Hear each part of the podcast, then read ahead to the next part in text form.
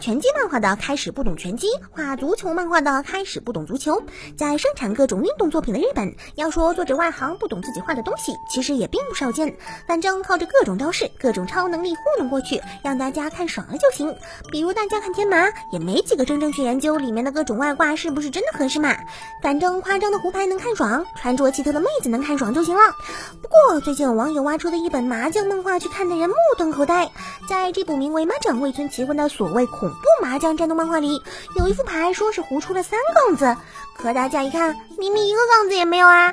再仔细想了一下，才发现作者是把相同的万字筒子锁子拿来杠了，这难道不算诈唬吗？还是说他其实是个杠精，自带混色钢特技啊？看到这儿，就又让人想起了《碧蓝之海》里的东南西风车了。由于这部作品好像也没有汉化，所以具体怎么算还不清楚。不过总觉得这位作者应该去跟富坚好好学习一下呢。作为《海贼王》里人气最高的角色之一，索隆的热血和努力似乎非常适合出现在一般的校园作品中。而最近，海贼的一个联动动画短片中，就让索隆变成了热血剑道少年，在比赛中败北不甘，进而努力奋斗的索隆，在这个短片中完全成为了王道运动作品中的日本高中生，完全没有违和感。嗯，总觉得这其实真的可以拓展出一部新番来。如果能做成这么高帧数的作品的话，可能反而会更吸引人。啊，当然啦，有索隆就行了。之后那个装扮登场的路飞，说实在的，真是让人觉得很傻。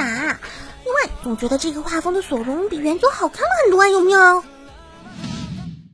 随着时间的推移，七月已经离我们越来越近。四月新番的疲软即将过去，我们已经能嗅到七月的那股动画热潮的气息。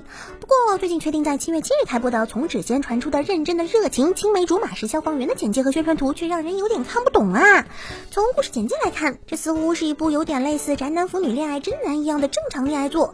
说是女主家里着火，而赶来救她的就是她的青梅竹马，而以此为契机，两人的关系似乎就开始有所改变了。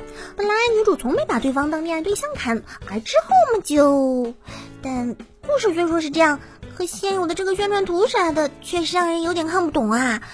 为什么你们几个消防员要边脱衣服边搔首弄姿啊？妹子们反而好像特别一本正经啊？这是要贯彻男人骚起来就没女人什么事了吗？这个题材，这个简介配这个宣传图，真的是超出了我的知识范围呢。是很多人心中最值得珍惜的瞬间，无论是现实还是动漫，人们总是希望自己能有一个最新颖和美丽的婚礼。正是因为看到了这个商机吧，日本的某个提供婚庆场地的服务单位就和《最终幻想十四》推出了联动计划。有兴趣的新人可以在纨绔子的同时留下最美好的回忆，和幻想里的角色同步起来。其中会提供的还不只是服装、武器、饰品、场景、音效等，甚至还有专门的蛋糕和饭菜。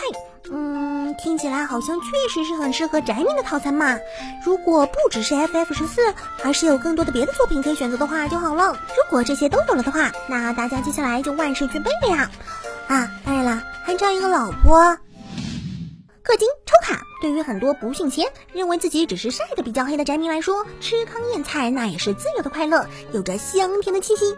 不过，买是欧洲人的比利时觉得这个不行，因为抽卡属于通过偶然的情况带来收益或损失，算是赌博，而赌博是非法的。在识到这一点后，日本任天堂的手游《动物之森》和《火焰文章》宣布八月在比利时停服。他们表示之前并不清楚比利时对于手游的这类方式的判定政策，现在知道了就不玩了吧，之后也不会出现同样的游戏内收益的类。型的游戏，对此，其实比利时赌博委员会可能是懵的，因为他们也还没正式宣布这两个游戏违法。嗯，此前就有传闻说任天堂有着世界顶级的玩物，看着操作果然迅速犀利啊。不过也好，这样他们也就不会有人再怀疑自己的欧洲人血统啦。好了，那么本期的成音资讯差不多就是这些内容啦。喜欢节目的小伙伴，还望不要吝啬手里的支持哦。那么我们明天再见，拜拜。